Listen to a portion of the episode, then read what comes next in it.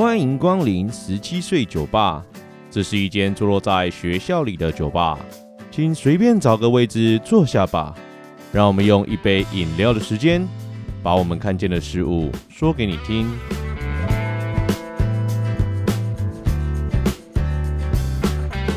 Hello，大家晚安，我是店长 Len。你现在收听的是十七岁酒吧 Podcast。今天的节目呢是店长来解答。今天的解答方式呢会延续之前的模式哦，让我们从议题出发，再进入提问，并给予店长的看法。最后呢再聊聊 IG 上面大家对这个议题的想法，我们将其整理分类，再一一的讨论与回复哦。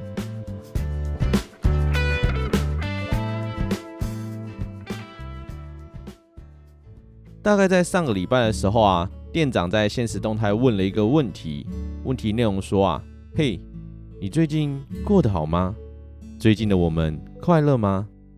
这个问题啊，得到超级大的回响，大家也纷纷把自己的心情告诉我们。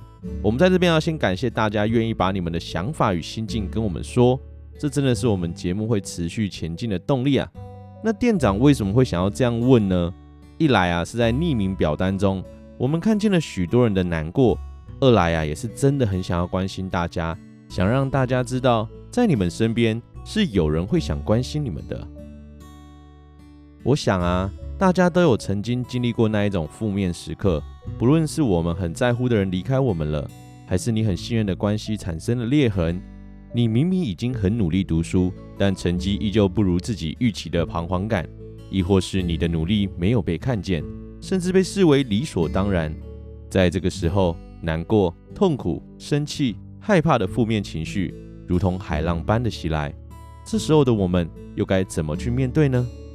你是会选择接纳这些情绪，与他们融为一体，还是转身逃避这些感受，找事情转移注意力呢？店长要先说啊，这两种选择没有对错，就只是我们面对难过的一种方式。以前的我啊，绝对会选的是第二种。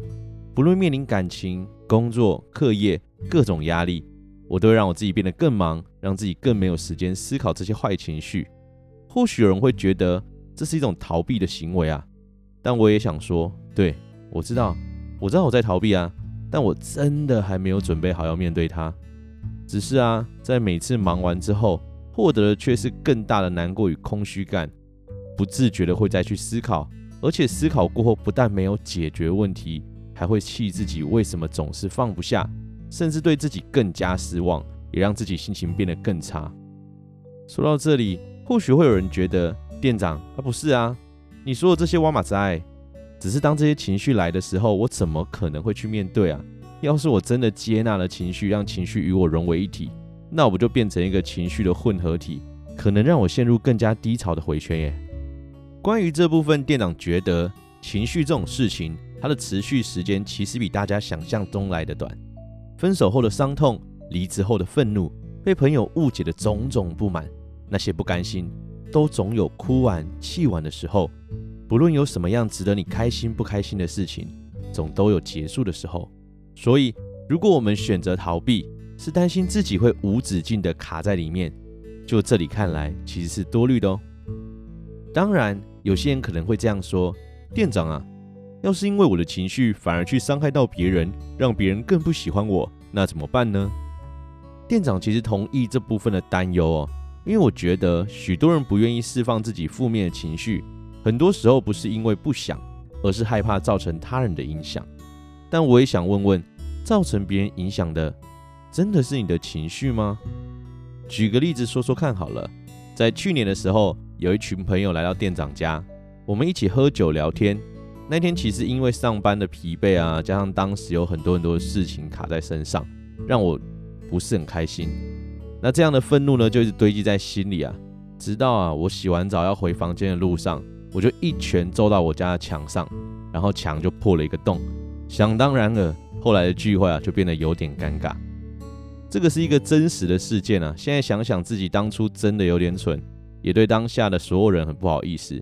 不过，我们来仔细思考这件事情：真的是我的负面情绪造成了影响，让大家尴尬的吗？其实不是哦，真正让大家尴尬的是我一拳打爆我家的墙，这样的行为才是当天问题的本质。我们常常以为啊，要避免做出不适当的行为，就应该连带避免不好的情绪，但事实上却不是如此啊，因为行为是可以被独立出来的，所以真正的重点应该是在负面情绪出来的时候，我们应该练习做出适当的行为，而不是放任你的情绪暴走。也就是说啊，在上述事件当中，我该做的，不是透过揍墙来表达我的愤怒，我应该直接跟朋友抱怨工作上的不满，或把不开心的事情直接说开。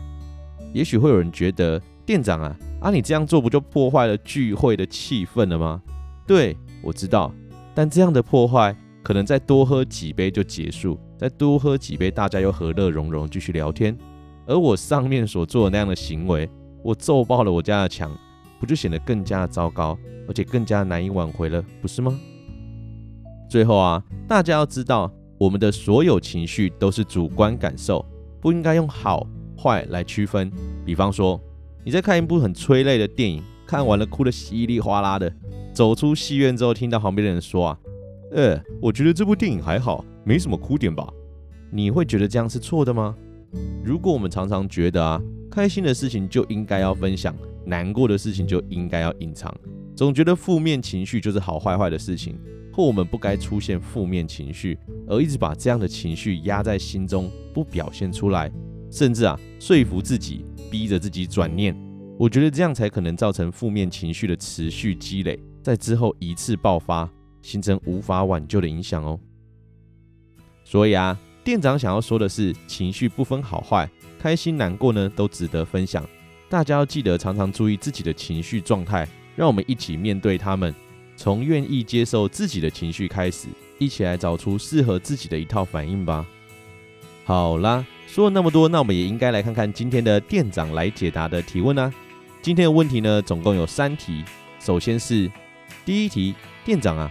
在我目前的求学状况，我所做的事，那些正常的事，有很多人不认同，甚至根本不了解就先批评。我曾经想要改变大家对我们的看法，但努力了很久，似乎又无能为力，总觉得有点无力啊。嗯，关于这个问题，店长觉得啊，很多时候我们在努力一件事情、一个方向，甚至是对于某些事物的观点，只要不是主流路线啊，就很容易被他人否定。就以我自己来说好了，我是一个非典型的老师，在很多地方呢，这样的行为与表现啊，可以很容易遭到批判。就我自己的经验呢，我要跟你说，你有几件事情是可以尝试的。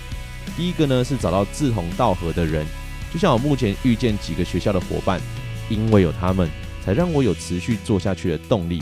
更何况啊，在这些志同道合的伙伴身上，你也可以学到许多你不具备的能力哦。第二个呢，是改变要从身边做起，从小事物的改变着手。就以我的立场来说啊，我很清楚的知道，不是每个学生啊都会喜欢我，也不是每个学生都认同我的想法。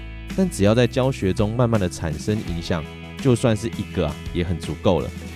有时候啊，人与人的相处不契合，不是因为谁很糟糕，单纯就是频率不对频而已。所以我们要改变的不是大家的看法。如果你可以先改变一两个人，自然而然就有机会改变更多的人哦。而第三个呢，就是要相信自己。有些时候改变比你我想的都更缓慢。那你如果认为你是走在正确的道路上，或许路途会遭遇许多的批评，但不要忘记相信你自己，认可你自己，因为只有你自己知道你自己有多努力在这件事情上前进啊。好，那第一题呢，就说到这边。再来呢是第二个问题，店长好，我想分享一下我自己的故事。以前的我常常因为一些事情而紧张兮兮，而且是非常夸张的那一种哦。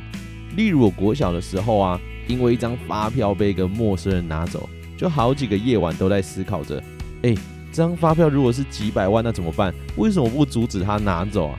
我非常自责我的行为。还有一次啊，因为某些原因。六千块就因为这样而消失了，我哭了三天。这笔钱呢也不是什么大钱，但是呢我就会在心里想说，这是我爸妈赚的钱呢，我怎么可以让这种事情发生？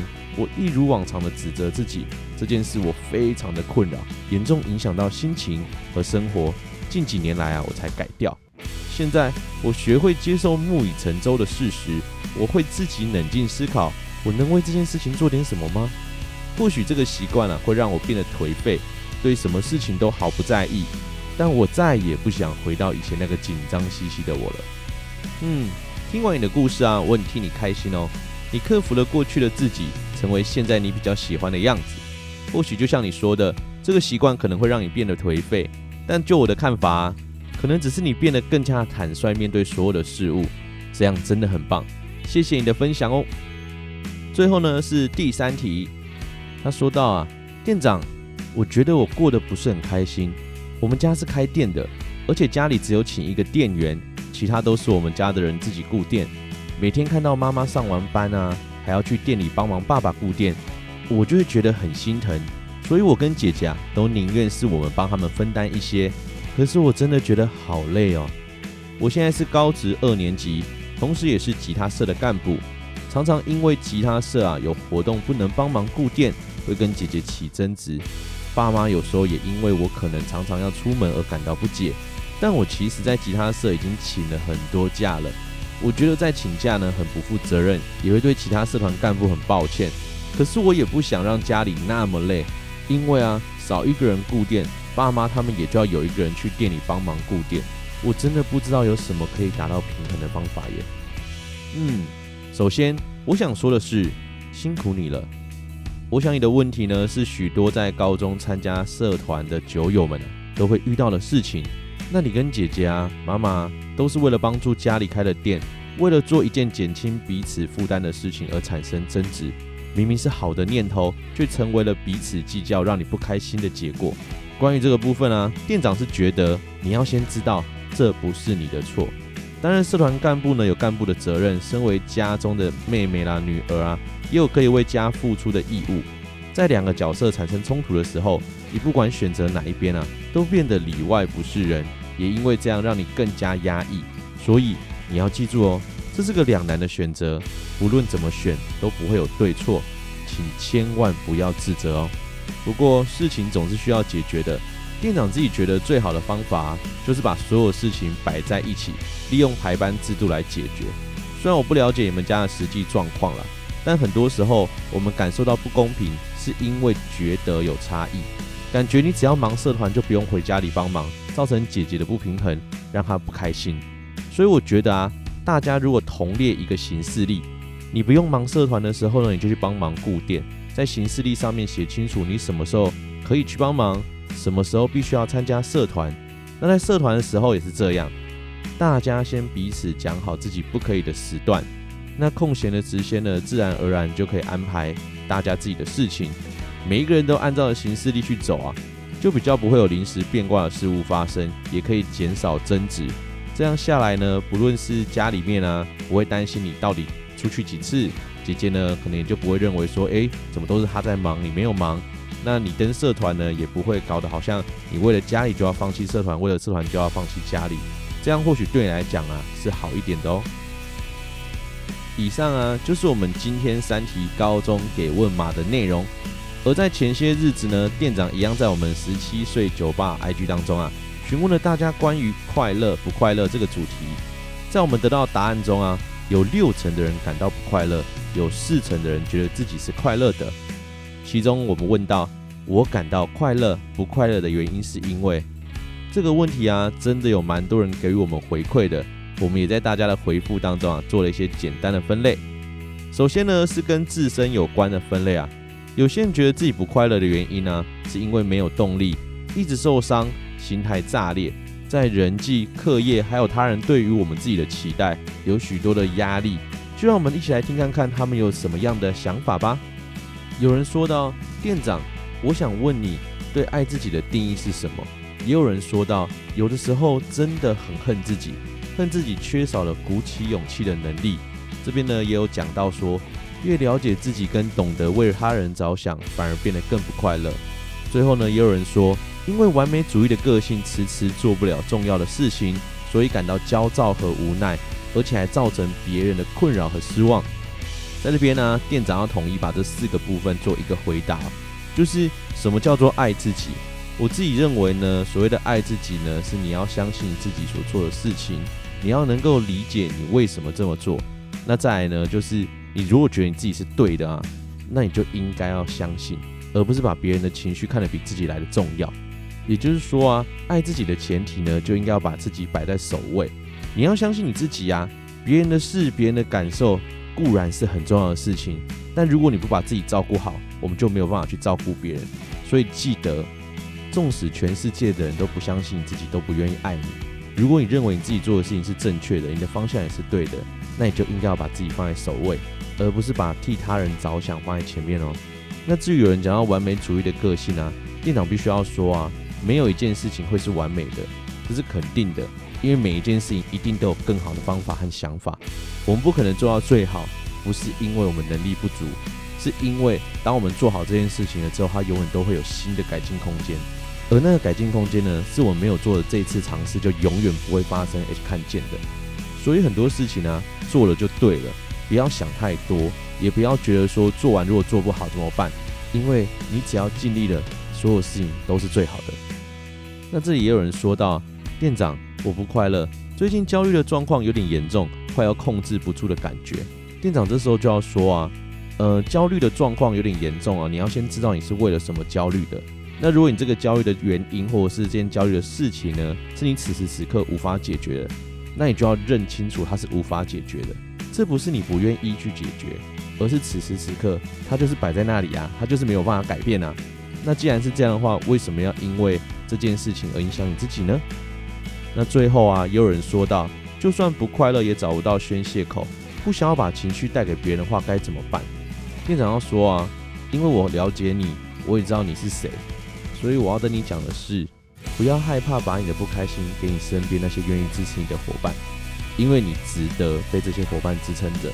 也不要觉得你自己好像很糟糕啊，或是觉得说你自己的负面情绪影响到他人会造成他人的困扰，千万不要这样觉得。你要一直相信你自己，如同我常跟你说的，你真的很优秀，因为在我眼中的你是如此的努力。所以啦，我们在现实生活当中也不是那么的不熟。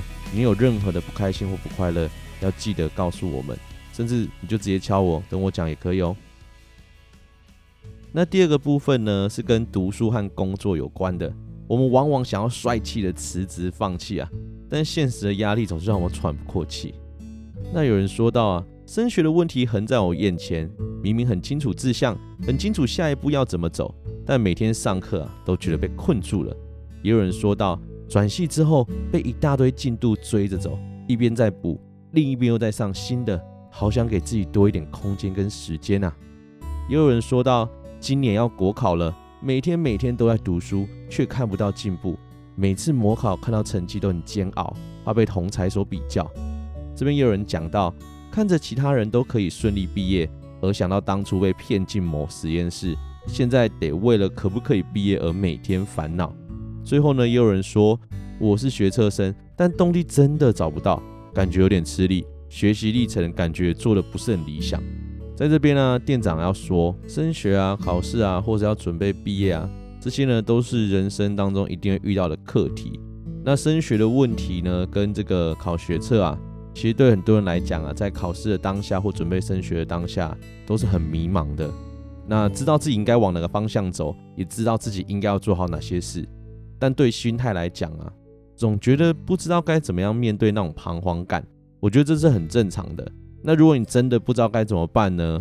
能做的事情呢、就此时此刻你们能做的事情，就是好好的准备考试，把考试考好，我们再来做抉择，总比我们一直卡在那个抉择的状况里面啊，什么都不做，就到最后考试考不好，就算你有好的想法跟想走的方向啊，也都会因为你的考试成绩不到而没办法顺利如愿哦。那至于考试的部分呢、啊，我总觉得考试有时候啊都会是呛死呛死。我们常常很努力去做某些事情，但我们都期望有很大的改变或很大的进步。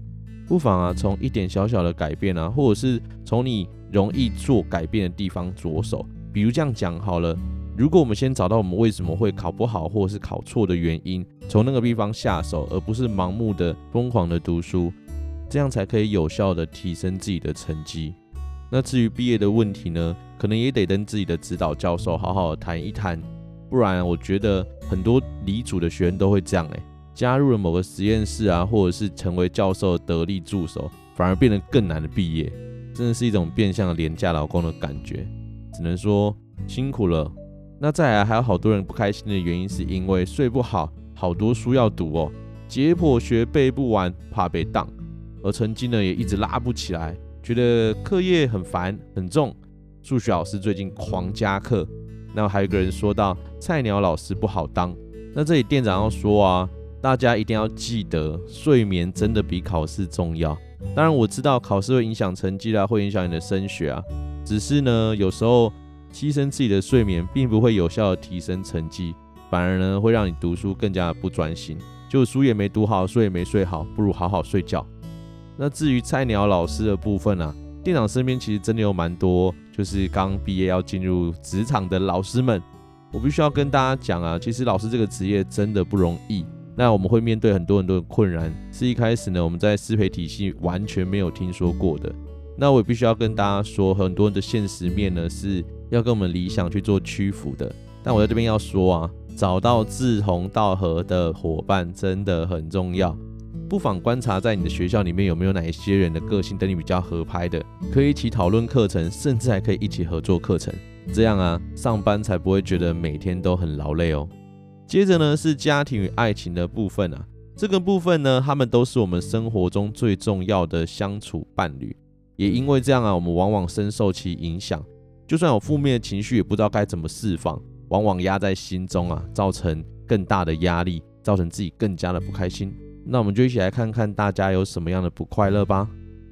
第一个呢是说到因为家里所以不快乐，还有人说啊选学校的时候与家人没有共识所以不快乐，也有人说到升学压力，因为家里极度反对，填了与我梦想毫无相关的科系，也有人说人生大学被家人给限制了，赌气的方式呢就是去桃园读陆专，是不是害到了自己啊？可是啊，搞不好比家里还自由呢。身为一个女生，好迷茫啊。最后呢，有人说到，在家庭当中不被尊重，迫切的想要离开这座城市，让自己能在外寻找到自己。但这一切啊，都很让人焦虑。听到这里啊，店长觉得啊，大家在家庭面不快乐的原因啊，如果是学生的话，多半都跟自己的未来有关。到底要听从家里的决定，还是跟从自己的选择？那在之前我们讨论关于高三升学的问题，店长自己是觉得啦，未来这件事情是掌握在自己手中的。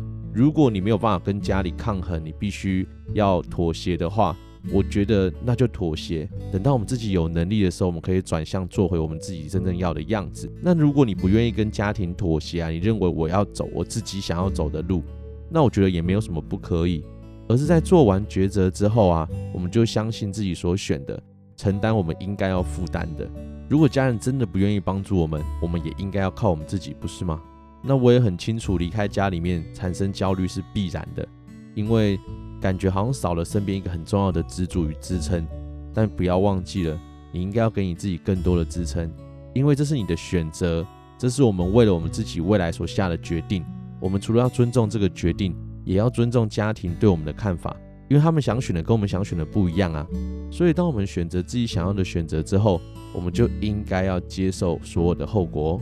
不过中间呢，有一个人不快乐，原因很特别。他说上大学后好想家。我想你应该是一个漂泊在离家比较远的地方的酒友吧，很开心你会很想要回家。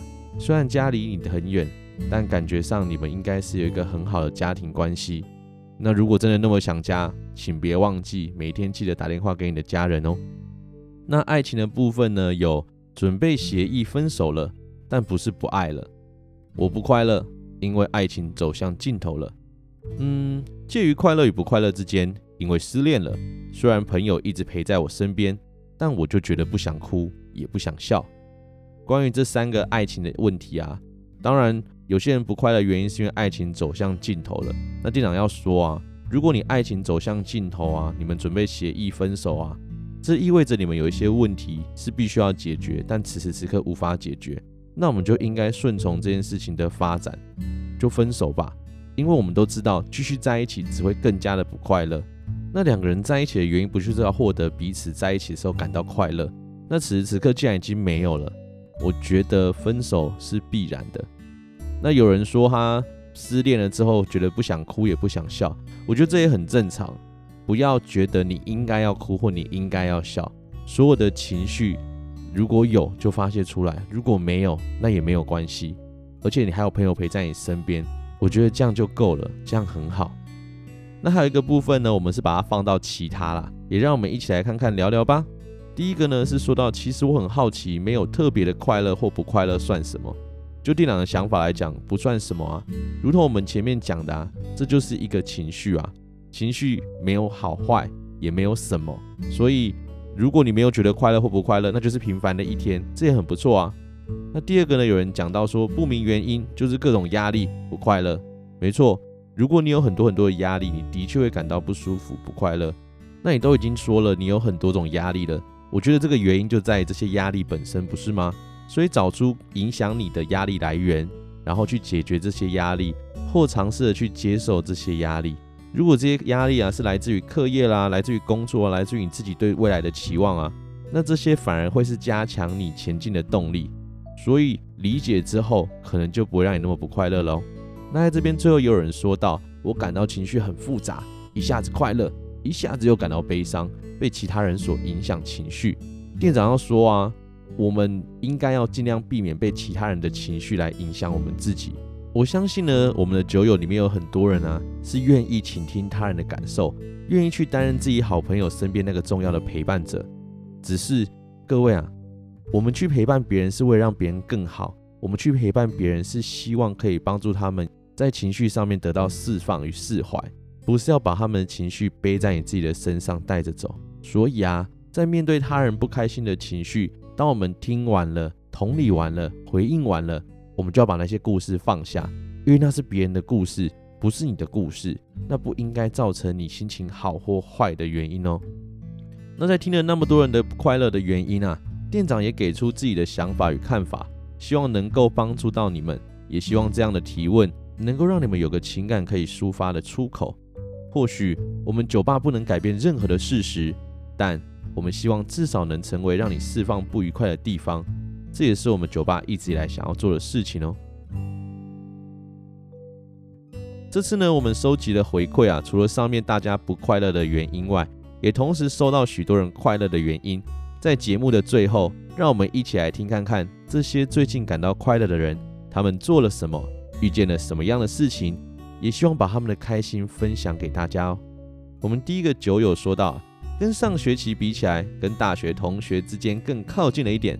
之前都很习惯跟高中朋友比较，但现在我知道每一个阶段遇见的人都有它的意义，而且最让自己期待的是，这学期接了班上一个活动，我一定可以在这个活动中学到很多事情的。那其他酒友的快乐原因呢、还有买了自己喜欢的东西，没有理由让自己不快乐啊。没有男友就无事一身轻。我快乐是因为我现在不是工具人了，不会再被一直使唤，不用什么事都要听别人的。现在的我很自由哦。后面呢也有酒友讲到啊，有把自己的事情排的进度做完，而且应该能够保持，知道自己想要的，也在往变更好的路上前进。这边也有人说到，我每天都很快乐，没有一天能击败我的。虽然还会纠结在过去，但现在懂得向前看了。也有酒友们说到，最近有很多事情要做，虽然很累，但是很充实。自己设定的目标真的有一个一个的在突破，感到很充实。达到三年前设定给自己的目标，接下来还要更进一步。听完这三个分享啊，我也觉得能够达到自己的目标，真的是一件很有成就感的事。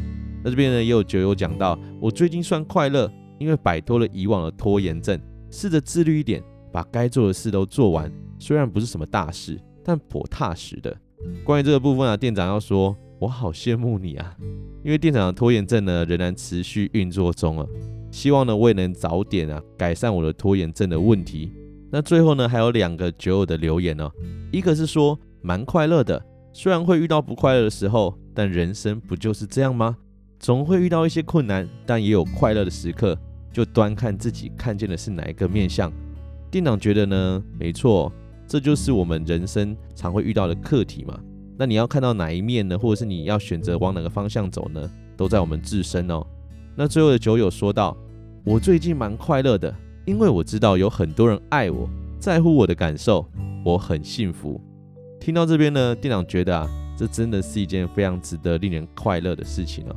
那最后呢，也要跟大家说啊，不论你现在心情是好是坏，是快乐不快乐，还是你有任何其他的情绪，都不要害怕去面对它。用正确的方式去释放它即可，千万别让它持续累积在我们的心里面，到最后呢，形成更大的压力，让你自己啊没办法负担哦。那店长在这边祝福大家，接下来一个礼拜呢都可以过得顺利，一切顺心。以上就是我们今天的店长来解答，谢谢大家愿意一同参与今天的讨论，也希望今天的讨论啊能够让大家对于情绪的释放有不一样的观点。也可以让我们共同面对所有的情绪，让我们成为我们自己喜欢的样子。如果大家有什么样的看法，我们也很欢迎大家在听完节目后跟我们一起讨论哦。好啦，想念的、想说的也都说完了，不知道大家对这集的节目有什么样的看法呢？如果有想知道我们节目的消息，可以到 IG 搜寻十七岁酒吧，也可以把你的想法与建议透过 IG 告诉我们哦。目前我们节目已上传到各个 Podcast 平台上，再麻烦大家帮我们关注、订阅。如果你是 Apple Podcast 的朋友，也可帮忙刷个五星好评，拜托拜托啦！那今天就先这样啦，祝大家有个美好的夜晚，拜拜。